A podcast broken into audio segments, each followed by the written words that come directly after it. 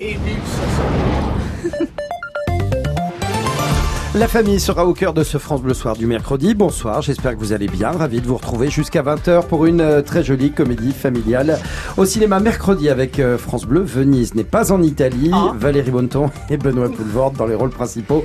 Vous les retrouverez après les titres du journal de Oui. Frédéric Dorel. Bonsoir. Bonsoir Arnold, bonsoir à tous. Et moi dans la congrégation des filles de Jésus dans le Tarn. Une de leurs religieuses, sœur Inès, a été égorgée en Centrafrique. Le pape dénonce un assassinat barbare et il n'y a pas de revendication à cette heure.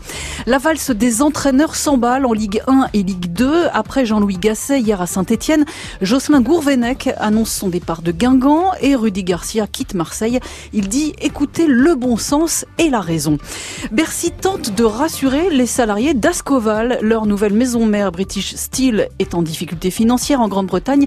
Nous irons devant l'usine de Saint-Saulve tout à l'heure. La Sicile cristalline, poussière dangereuse pour près de 400 000 ouvriers La silice cristalline, sans compter les bricoleurs, il suffit de poncer du béton, figurez-vous, pour risquer d'en respirer. L'ANSES dit dans une étude qu'il faut revoir les seuils d'autorisation sur les chantiers. Nous serons en direct avec le docteur Christophe Paris qui a dirigé l'enquête. Un nouveau débat a lieu ce soir à quatre jours des européennes. Il est toujours temps, nous dira Nicolas Ballu, des européennes pour lesquelles euh, d'ailleurs les Britanniques ont déjà commencé à voter. Et comme vous l'entendrez, ceux qui vivent en France pourraient être tentés de le faire deux fois. Et puis, euh, vous recevez Benoît Poulvorde et Valérie Bonneton ce soir. Arnold, c'est déjà le sketch hein, dans Ah le oui, studio. ils sont en pleine forme, ça fait tellement plaisir. Valérie Bonneton, Benoît Poulvorde, bonsoir. Bonsoir, merci de nous recevoir. Ouais, non, avec plaisir. je- je voulais juste vous confier, on, on plaisantait, parce que Non, non, non. pendant que vous, vous travaillez, elle me glisse dans l'oreille en faisant sentir ses doigts. J'ai cuisiné du haddock. Ah, Super. je dis, bah, c'est très sympa, les amis. C'est vraiment très gai de sentir ça. Vous nous en ferez profiter euh, Voilà, juste voilà, après le journal, en tout cas. Pas- Voilà, vous oui, restez bien avec nous, le journal tout de suite, 19h02. France Bleu Soir. Arnold Derek, Frédéric Dorel. Voilà, et on démarre ce journal avec euh, une, une nouvelle bien moins joyeuse. La congrégation des filles de Jésus dans le Tarn est en deuil ce soir. Une de ces religieuses est morte égorgée en Centrafrique. Sœur Inès, 77 ans, y enseignait la couture aux jeunes filles et son assassinat barbare, comme dit le pape, appelle encore beaucoup de questions. Sandrine Morin a rencontré Sœur Claire, la responsable de la communauté. Un choc très fort. On pas les raisons pourquoi ça s'est arrivé. Et puis, bon, euh, une mort comme ça, c'est terrible. C'est terrible vraiment. Pour elle, pour sa famille et pour les sœurs là-bas qui vont sont très touchées, qui vont se dire mais pourquoi ça? Et nous, il y a eu d'autres événements dans notre pays. Je pense que la communauté, les sœurs sont quand même assez fortes, assez solides. Je pense que c'est pas ça qui va les empêcher de rester là-bas. Hein? Il faudrait, pour enlever les sœurs de là-bas, qu'il y ait des menaces beaucoup plus fortes que ça. Et je pense qu'elles, c'est pas leur désir. Je pense qu'elles auront envie de continuer la mission. Hein c'est pas ça qui va. Mais c'est sûr que c'est un choc qui va quand même les préoccuper, qui quand même les va les toucher et fragiliser aussi. Ou peut-être en même temps leur donner un surplus, un surplus. Je sais pas. Dans l'Aisne, euh, une centenaire est soupçonnée de meurtre. Dans sa maison de retraite, la victime était sa voisine de chambre et elle avait 10 ans de moins qu'elle, 92 ans. En Guadeloupe, deux gardiens de prison sont blessés après l'agression d'un détenu. L'homme est connu pour des troubles du comportement, il les a poignardés, tous les deux. À deux semaines du lancement de leur Coupe du Monde, les Bleus ont subi un test antidopage ce oui, matin. les bleus ES, hein, les filles. Ce matin, à Clairefontaine, la photo de l'équipe a dû être repoussée, mais la sélectionneuse Corinne Diacre n'est pas inquiète pour les résultats à venir. Et du foot toujours, puisque la valse des entraîneurs continue. Après Bruno Genesio à Lyon et Jean-Louis Gasset à Saint-Étienne, voilà Jocelyn Gourvenec qui quitte Guingamp et Rudy Garcia qui annonce son départ de Marseille à deux jours de la fin d'une saison ratée. Il l'avoue lui-même. Rudy Garcia devance la rumeur. J'ai décidé de, de partir et j'ai proposé cette solution à, à mon président euh, qu'il a, accepté. Si j'écoutais simplement euh, ma détermination et mon caractère, euh, je resterais. Mais par contre, si j'écoute un peu euh, le bon sens et la raison, euh, je pense que c'est bien d'arrêter l'aventure maintenant. Ça a été un grand plaisir d'entraîner l'Olympique de Marseille. Maintenant, effectivement, euh, j'assume entièrement ma part de responsabilité dans cet échec de ne pas avoir su conduire l'Olympique de Marseille en Ligue des Champions. Et, et surtout, je leur souhaite de, de la retrouver avec des champions dès la saison prochaine. Rudy Garcia, désormais futur ex-entraîneur de l'OM. Les salariés d'Ascoval à Saint-Saulve dans le Nord seront reçus à Bercy d'ici la fin de la semaine. Ils ont besoin d'être rassurés. À peine rachetés par British Steel, ils apprennent que le Britannique est dans le rouge.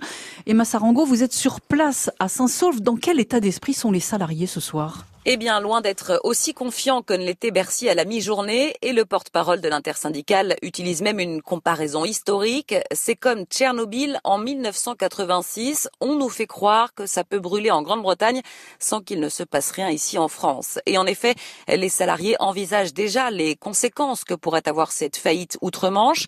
Des clients, des fournisseurs qui deviendraient méfiants et préféreraient prendre leur distance avec Ascoval, ou encore des salariés, ou plutôt euh, futurs salariés, qualifiés qui avait prévu de rejoindre Ascoval dans les prochains mois, mais qui par précaution irait chercher ailleurs. Bref, des conséquences, il y en aura à Saint-Solve, sont persuadés les syndicats. C'est la raison pour laquelle, pour la première fois, ils ont cet après-midi arrêté le four plein d'acier liquide, c'est inédit, avant de le redémarrer une heure plus tard. Des salariés qui se sont engagés malgré tout à terminer leur semaine de production. Selon l'intersyndicale, ils n'ont plus la force d'envisager une grève, mais ils exigent désormais une rencontre urgente avec l'actionnaire majoritaire de British Steel qu'ils n'ont pas vu depuis le 2 mai et la validation de la reprise à Strasbourg. Pour l'instant, c'est le président de la région Hauts-de-France, Xavier Bertrand, qui est à leur côté. Emma Sarango, France Bleu Nord. Bruno Le Maire qui a un autre dossier industriel à surveiller, General Electric. Le ministre de l'économie demande à la multinationale américaine de ne fermer aucun site en France et il ajoute je ne confirme aucun chiffre alors que circulent des craintes sur un plan social qui menacerait un millier d'emplois à Belfort. Et puis les oreilles de Didier Schuller ont dû siffler cet après-midi. Au procès Balkany, l'ancien allié du maire de Levallois s'est fait traiter par ce dernier de mythomane de la pire espèce pour avoir livré son ancien mentor à la justice après l'affaire des HLM des Hauts-de-Seine. Leur association s'appelle Boucherie Abolition. Les 12 militants interpellés hier un peu partout dans le pays seront jugés le 20 septembre. Ces antiviandes s'étaient introduits en décembre et en avril dans des fermes de l'Orne, de l'Eure et de l'Eure-et-Loire pour libérer des poules, des dindes et des truies. Une de ces expéditions avait d'ailleurs mal tourné. 1500 dindes sont mortes étouffées dans un mouvement de panique. Dans le Limousin, à présent, un élu est placé sous contrôle judiciaire. C'est Bruno Genet, le maire de Condat-sur-Vienne. Sa compagne a porté plainte pour des violences et des viols. Certificats médicaux à l'appui. Dans la suite du journal de Frédéric Dorel, 19h07, nous parlerons évidemment des européennes. Hein. C'est le mmh. jour J pour les Britanniques qui ont commencé à voter. On découvre euh, à cette occasion que ceux qui vivent en France pourraient s'exprimer deux fois. Européennes toujours en France, on en est encore au stade des débats parce que rien n'est encore joué, va nous dire Nicolas Ballu. Mais d'abord, connaissez-vous la silice cristalline? Eh bien non, mais les pneumologues euh, connaissent, eux. Oui, ce matériau est reconnu cancérogène par l'OMS depuis 20 ans. En revanche, l'Europe vient de franchir le pas. Et d'après l'ANSES, l'agence de sécurité sanitaire, 300 à 400 000 Français travaillent au contact de ces dangereuses poussières. Christophe Paris, bonsoir. Bonsoir. Vous êtes médecin du travail au CHU de Rennes et vous présidez le groupe de travail à l'ANSES qui euh, réalise cette étude. Qui est concerné par euh, la silice cristalline? Eh bien, en fait, il y a de nombreux secteurs d'activité euh, qui sont concernés euh, par cette exposition à la silice cristalline. Dans son expertise, l'ANSES en a euh, répertorié une, cinquantaine, mais certains présentent des niveaux d'exposition beaucoup plus élevés, notamment le secteur de la construction, le secteur de des industries extractives, dans les mines et les carrières, par exemple, la métallurgie, ou encore la fabrication des produits minéraux non métalliques, comme la verrerie ou les produits en céramique. Ce sont quel type d'activité C'est quand on quand on découpe du béton, par exemple, c'est ça? Voilà, alors j'allais y venir. Dans ces industries, on va trouver effectivement des tâches qui exposent plus ou moins fortement à la silice cristalline. On va penser par exemple à l'extraction et au broyage de roches pour l'industrie extractive, euh, aux travaux souterrains, au creusement de galeries, au percement de tunnels euh, au meulage en fonderie, mais surtout les, les, expositions les plus fréquentes vont survenir dans le secteur de la construction, avec la découpe, le ponçage, le polissage, de matériaux qui contiennent de la silice et qui sont assez communs, comme le béton, les bordures de trottoir, les carrelages, les parements funéraires, ah bah, des, roches nobles. Donc, effectivement, ça concerne beaucoup de monde. Un ouvrier sur dix en respirerait plus que les normes d'après vos chiffres.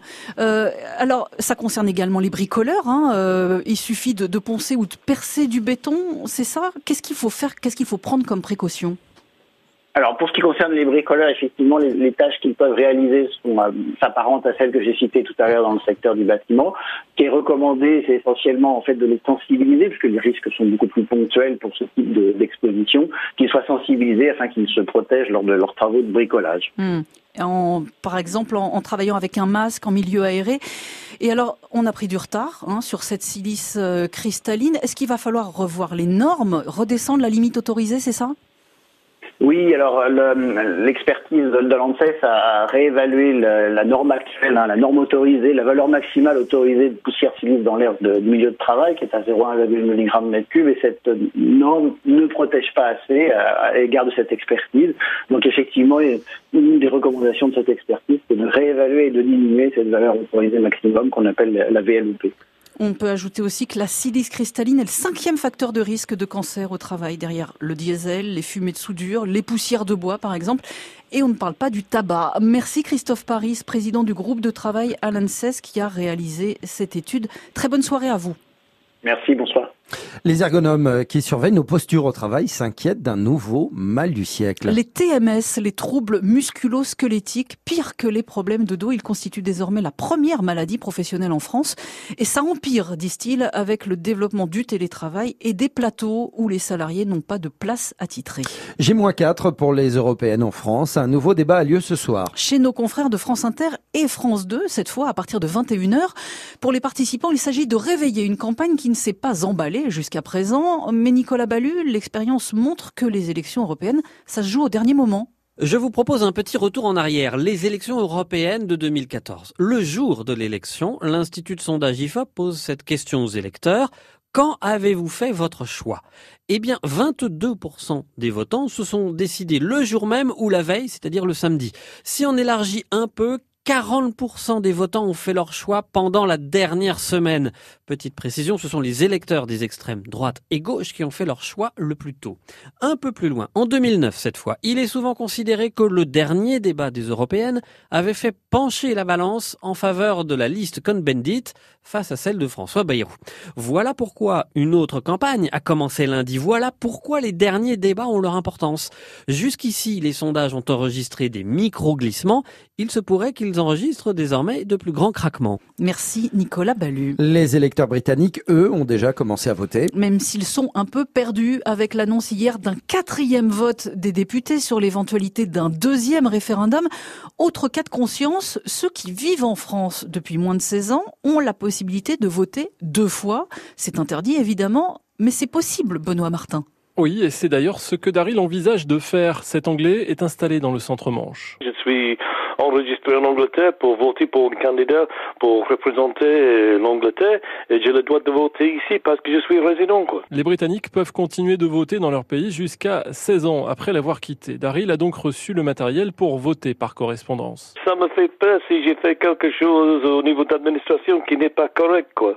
Je, je, je, pense pas, c'est dans deux pays différents, quoi. Donc, je ne peux pas voter deux fois pour le même candidat, quoi, si vous voyez. Deux pays différents, mais même élection. Or, la loi électorale européenne est très claire. C'est pas légal. Agnès Wojciechowicz est attachée de presse au bureau du Parlement européen en France. Les élections européennes, c'est un scrutin unique. Vous votez pour une élection européenne dans un pays, vous avez voté et vous n'êtes pas censé voter une seconde fois. Vous risquez gros. Une peine de prison en France allant de six mois à deux ans et jusqu'à 15 000 euros d'amende. Lors du scrutin de 2014, il avait été estimé que 8 millions d'électeurs européens étaient en situation de voter dans deux pays différents. Mais pour la représentante du Parlement, dans les faits, on en est très loin. C'est vraiment très très marginal, hein, d'autant plus qu'il y a des contrôles qui sont, euh, qui sont effectués. Ceux qui envisagent d'aller à l'encontre de la loi doivent aussi se rappeler qu'en s'inscrivant sur les listes électorales françaises, ils ont déclaré sur l'honneur renoncer à voter ailleurs en Europe. Benoît Martin, France Bleu Cotentin. On termine ce journal en musique avec le groupe Muse. Il dévoile un nouveau titre de son prochain album. Ça s'appelle Get Up and Fight. Le groupe anglais le jouera peut-être devant le public du Stade de France euh, début juillet.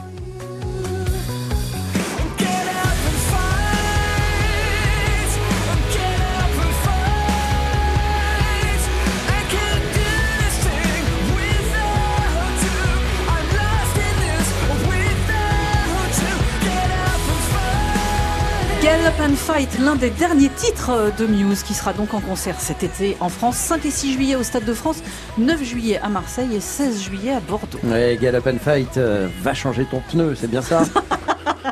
Lève-toi et bats-toi. Ah pardon, merci Allez. beaucoup Frédéric Dorel pour cette petite leçon d'anglais. Euh, les langues étrangères très importantes dans le film qu'on va vous faire découvrir euh, Ah. euh, dans, dans, dans la suite de France. Bleu Soir. Ah oui, oui, Venise n'est pas en Italie. Bien, Benoît bien. Poulvord, Valérie Bonneton. Euh, on va se lancer tout de suite. Merci en italien, ça se dit Euh, gracias. Bien sûr. Ça se dit gracias, euh, Gracias. évidemment. Allez, à tout de suite. Non, avec- du très vieil italien. bon, alors ça va. À tout de des seuls initiés. Je vais finir Allez, cette phrase avant météo 20h. À tout de suite français. après la météo. FranceBleu.fr. Toutes les infos pratiques de France Bleu, quand vous voulez, où vous voulez, comme vous voulez. Tout France Bleu est sur francebleu.fr.